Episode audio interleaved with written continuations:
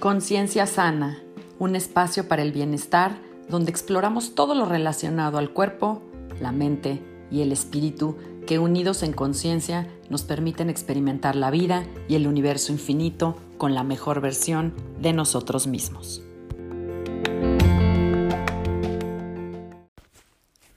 Hola, yo soy Sandra Romero, host del podcast Conciencia Sana, y te agradezco que estés conmigo en este espacio aquí y ahora.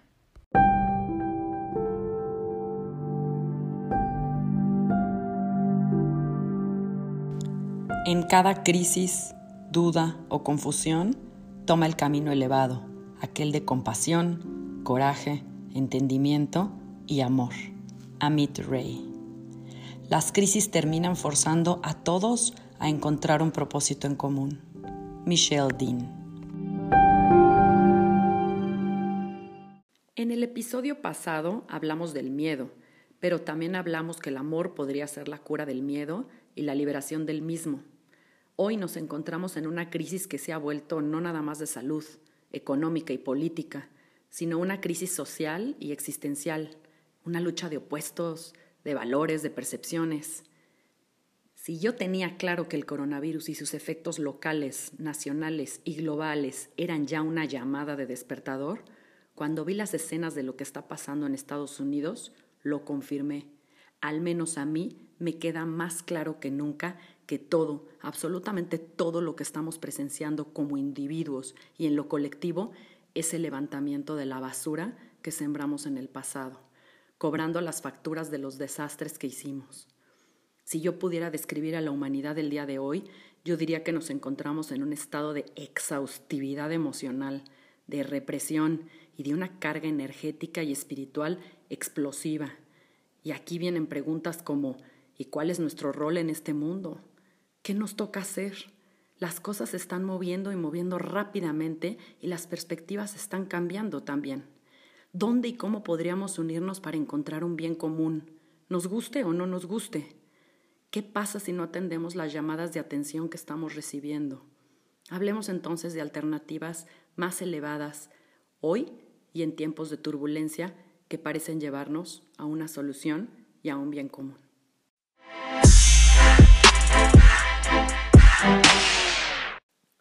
Para hablar de amor y compasión debemos entender primero qué es el enojo, porque al igual que el miedo, tiene muchos tintes.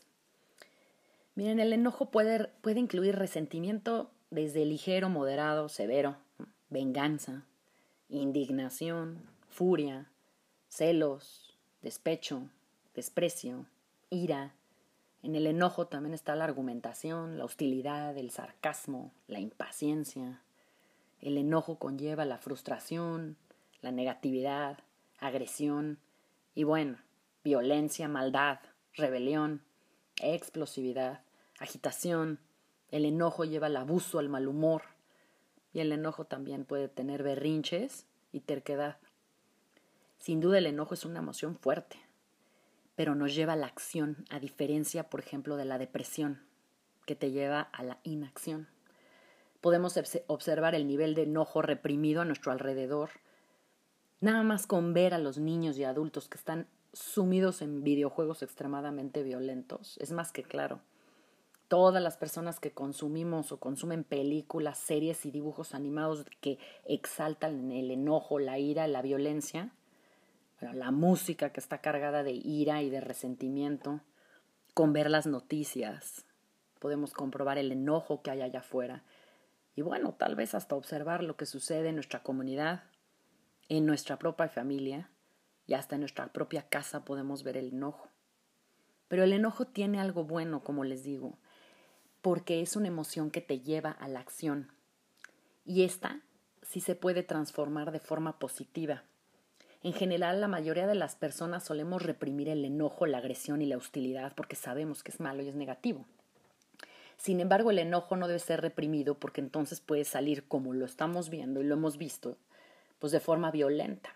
Y hemos sido testigos a lo largo de la historia de nuestras propias vidas, pues que la violencia y el enojo no nada más daña física, sino mental y emocionalmente. Entonces podemos transformar el, enojo en algo positivo y hacernos creativos. Por ejemplo, si tú le quieres mostrar tu punto a alguien, sin violencia, pues puedes hacerlo de una forma que termine incluso beneficiando a ambas partes. Es lo que se conoce como la famosa cachetada con guante blanco, ¿no? Y cuando damos una de esas, la verdad es que nos sentimos mejor. Incluso cambia la perspectiva porque termina siendo un acto benéfico. Mostraste tu punto y no, no necesitaste violentarte. Lleva consigo también el hecho de que aceptaste estar enojado y estás dispuesto a moverte hacia adelante de una forma evolutiva. Entonces el enojo se vuelve positivo porque pues requiere valor, uno, para aceptar que estás enojado, pero que quieres ir hacia adelante. De hecho, si creemos que el enojo nos va a liberar de una situación, estamos sumamente equivocados. Al contrario, nos ata más. Estar enojado con otra persona te ata más a ella, no te libera. El enojo en realidad termina pagando mal y de mala forma, porque incluso se vuelve cíclico. Vivir con enojo te regresa una y otra vez a la vorágine. Si no es una persona, entonces es una situación la que se te va a presentar una y otra vez, desatando esa energía de enojo en tu inconsciente y luego en tu consciente, y no termina hasta que logramos aceptarla y liberarla, igual que el miedo. El que se enoja pierde, dice el dicho. Es curioso cómo las personas cuando trabajamos o trabajan en terapia con métodos para sanar el enojo, de pronto ves cómo desaparecen todas las situaciones y las personas que nos hacían sentir así enojados. Porque lo liberamos. Y una vez liberado, es como podemos movernos hacia estados emocionales de mucha más alta vibración o más elevados que nos permiten buscar ese punto de encuentro o unión con los demás.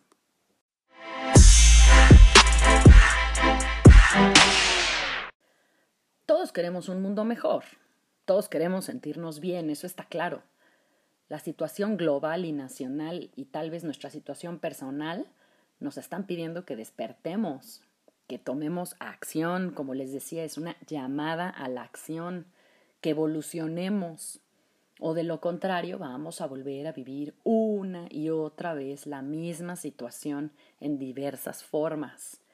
Preguntaba yo en el episodio anterior si de verdad estamos listos para el amor, si de verdad estamos listos para dar el salto, para enfrentar nuestra crisis y evolucionar. La verdad es que no lo sé, pero cuando veo las imágenes de lo que está pasando en todos los niveles alrededor del mundo, me lo pregunto una y otra vez. Les voy a compartir un verso de los Yoga Sutras, escrito por uno de los grandes sabios de la India, Patanjali, en el 200 antes de Cristo y viene mucho a colación. Me encanta porque puede ser tan antiguo y es y viene tan a colación en estos momentos. Dice, la purificación de la mente viene de tener una actitud amigable con quienes son felices, una actitud compasiva con quienes están sufriendo, simpatía y gozo con quienes son virtuosos y ecuanimidad con aquellos que no son virtuosos. Es decir, que estas cuatro actitudes nos enseñan que realmente podemos generar un ambiente y conexiones positivas sociales, incluso en tiempos violentos, con aquellos que son molestos, con los que nos generan enojo y hasta los que nos parecen indignantes. El asunto es que estamos sumergidos en una serie de patrones de pensamiento totalmente contrarios y opuestos. Muchas veces en la vida real, a quienes vemos felices nos hacen sentir coraje, a quienes vemos sufrir nos dan ganas ni de voltear a verlos, de evitarlos. Aquellos que vemos que hacen cosas maravillosas en el mundo nos dan celos. Y aquellos que se comportan terriblemente, por supuesto, nos hacen indignarnos, violentarlos, juzgarlos o buscar cómo vengarnos. Y sin embargo, Patanjali lo pone tan fácil. Él dice, para quienes están felices, sea amigable.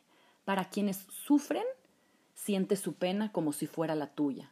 Expresa compasión, pero tampoco trates de arreglarlos, porque no podemos remover o quitar la pena de otros, pero sí podemos acompañarlos en el camino. Para quienes hacen cosas maravillosas en el mundo, siente simpatía y comparte su éxito como si fuera tuyo. Y tal vez, tal vez lo más difícil es con aquellos que claramente actúan mal y para su propio beneficio Tal vez con ellos, dice Patanjali, hay que usar una mente en calma y con ecuanimidad, sin contagiarte de ellos, mantenerse en observación y sin juicio, pues al final somos nosotros los que sufriremos mentalmente si absorbemos esos estados emocionales de negatividad. Qué difícil, ¿no?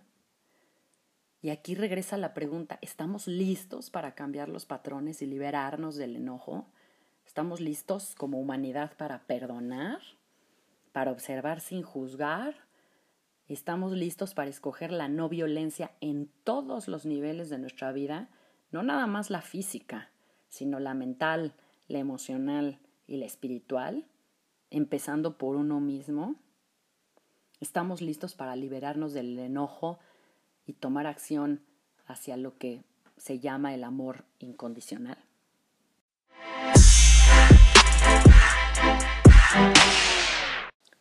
Al principio de este episodio les pregunté dónde y cómo podríamos unirnos, nos guste o no nos guste, para el bien común. ¿Y qué pasa si dejamos las cosas así, si no tomamos acción desde nuestra propia trinchera para cambiar las cosas? Mi lógica y la historia de la humanidad me dicen que vamos a repetir una y otra vez lo que nos está pasando. Seguiremos atados en el enojo hasta que encontremos la forma de salir y no desde emociones de supervivencia, sino de formas más evolutivas y positivas.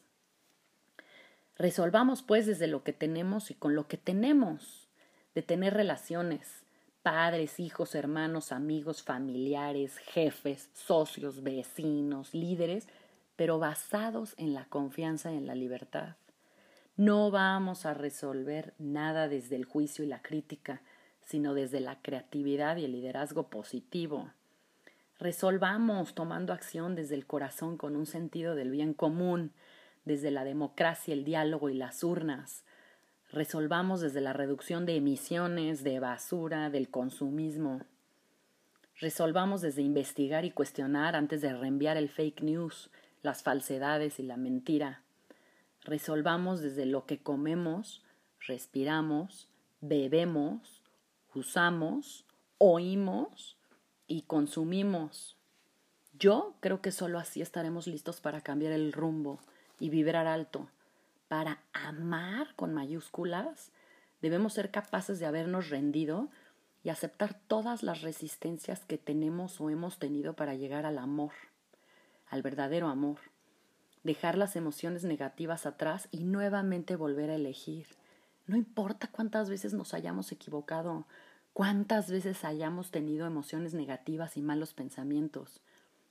Siempre tenemos la posibilidad de volver a elegir, una y otra vez. El libre albedrío es el gran regalo del universo, de la vida. Hay que usarlo. Ahora, cuando hablo del amor, no me estoy refiriendo a, la emoción eh, pasajera, sino al estado del ser. Al amor se llega en el camino de la aceptación y la liberación de todo lo demás, de todo lo que hemos sido y sentido. Desde el amor al que me refiero responden preguntas como y yo cómo puedo serle útil a los demás, cómo puedo confortar a los demás, cómo puedo hacerte sentir a ti mejor, en qué te puedo ayudar, cómo puedo ser de servicio. La perspectiva desde el amor es aquella donde te vuelves una luz para el mundo desde tu trinchera, desde tus capacidades, desde lo que tú tienes. No tienes que convertirte en nada. Es tu luz la que sale, el, amor, la fuente lo eres tú. Todos y cada uno de nosotros tenemos la oportunidad de, contribuir con la belleza y la armonía del, mundo al ser compasivos, al ser empáticos, al entender que si tú sufres, yo sufro, que si a ti te duele, a mí también. Si lo quieres ver incluso desde una perspectiva egoísta o de conveniencia, cuando actúas desde el amor te das cuenta que lo que le pasa al otro, bueno o malo, me va a terminar rebotando a mí. Porque la violencia allá afuera termina afectándome a mí, porque si el otro se enferma, tengo más probabilidad de enfermarme yo. Porque si al otro le va mal, a mí también. Tarde o temprano a toda acción corresponde una reacción. Todos al final estamos conectados de una u otra forma. Es tiempo de verlo así. En este tiempo o en el siguiente, Newton lo llamó el principio de acción y reacción, y miles de años antes la filosofía india y el budismo lo llamaron karma, el espíritu de justicia o de equilibrio universal.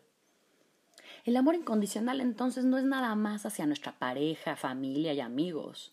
Es también el amor a la libertad, hacia el bien común, tal vez hacia tu trabajo, hacia la creatividad. Es el amor al perdón, hacia la aceptación, el amor como motor de vida, el amor bondadoso y compasivo. Es el amor el que sana y libera. El amor no tiene apegos, no los conoce. Vivir en el amor es convertirse en una bendición para los demás. El amor incluso tiene un nivel de radiación energética tan fuerte y positiva que no puede esconderse.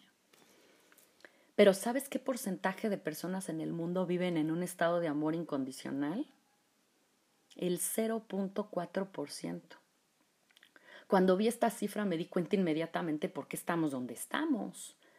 Porque si bien todos amamos y hemos sentido amor, ese amor es individualista y selectivo.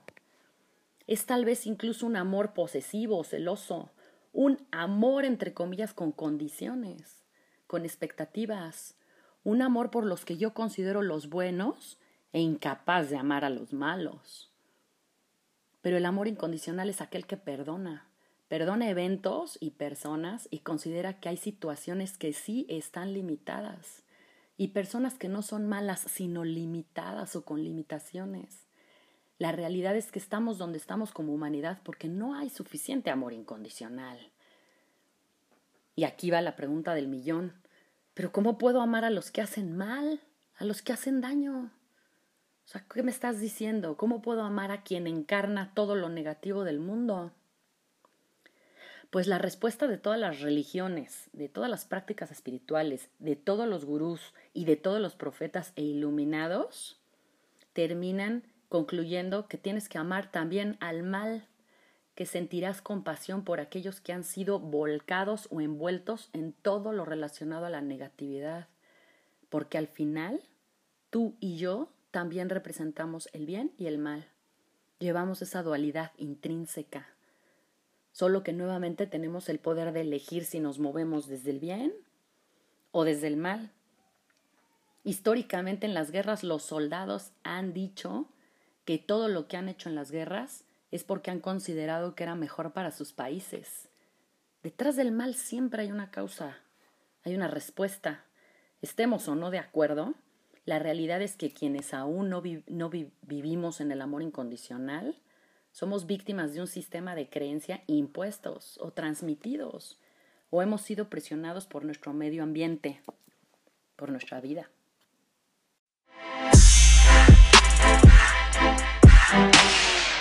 Quiero cerrar este episodio analizando lo que es la compasión porque está atada al amor condicional y porque generalmente también lo confundimos con lástima y esto es erróneo.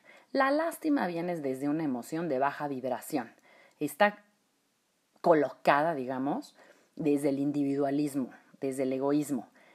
La lástima pone al que sufre, digamos que abajo de nosotros. O sea, yo siento lástima por el otro. Ay, pobrecito inmediatamente queda implícito que estamos haciendo una clara separación entre yo y el otro al que le tengo lástima. Tú a quien le tengo lástima, estás allá y yo acá. La visión de la lástima incluso empeora las cosas o las condiciones de una persona porque no le estamos ayudando desde la empatía. O sea, sentir lástima por alguien es como darle de comer al pescador sin enseñarlo a comer. En cambio, la compasión es algo mucho más hermoso y poderoso porque la compasión viene desde la empatía. De hecho, la raíz de esta palabra en griego es empateia, que significa pasión. Sentir el dolor del otro es tener empatía, y de ello deriva la pasión por ayudarlo a crear o cambiar esa experiencia. La compasión es tan bella que tiene un efecto positivo en ambas personas. Grandes maestros de la compasión como la Madre Teresa nunca vieron o trataron a las personas como víctimas, sino como seres que atravesaban momentos dolorosos. Esto es ser empático. Cuando ves a aquellos que sufren desde una visión compasiva, te conviertes en alguien que da soporte, te vuelves otra vez una bendición y una luz. Eso es actuar con amor. En tiempos difíciles como estos, si quieres ser luz o si necesitas alguien que te dé luz, que sea con compasión y no lástima.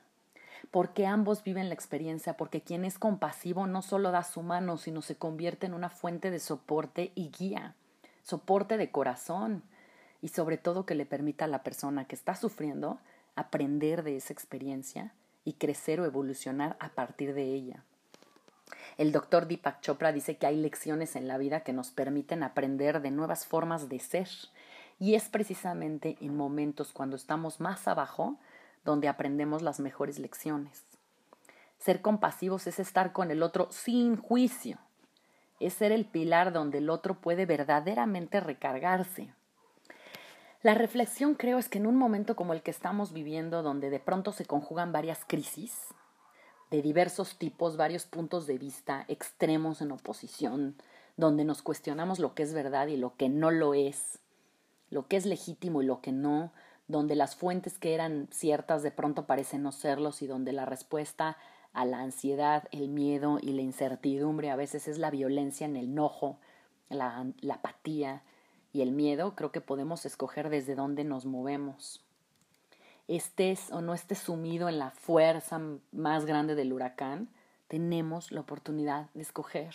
Escoger entre la creatividad para buscar soluciones, para pensar fuera de la caja, para movernos desde el amor y la compasión con una actitud de servicio o caer en las redes de la violencia, la hostilidad, la venganza y la venganza y la angustia.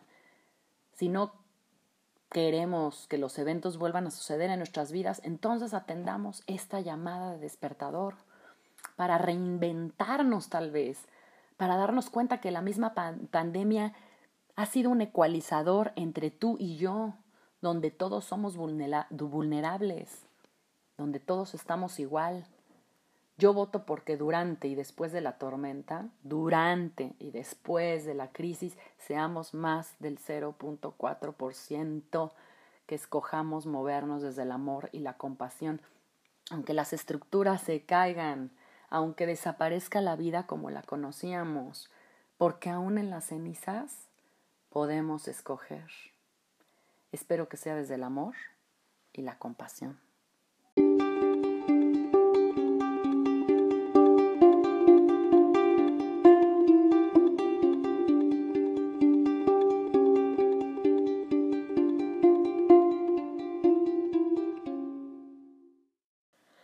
Nuestro próximo capítulo hablaremos de por qué algunas personas son más susceptibles que otras a enfermarse y cuál es la relación entre las emociones y nuestro estado de salud. No te lo pierdas.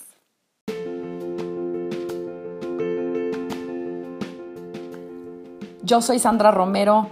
Agradezco que te hayas tomado el tiempo para escucharme y acompañarme en un capítulo más de Conciencia Sana.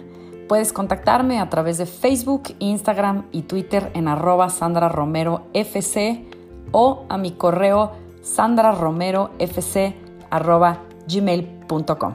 Nos vemos a la próxima. Namaste.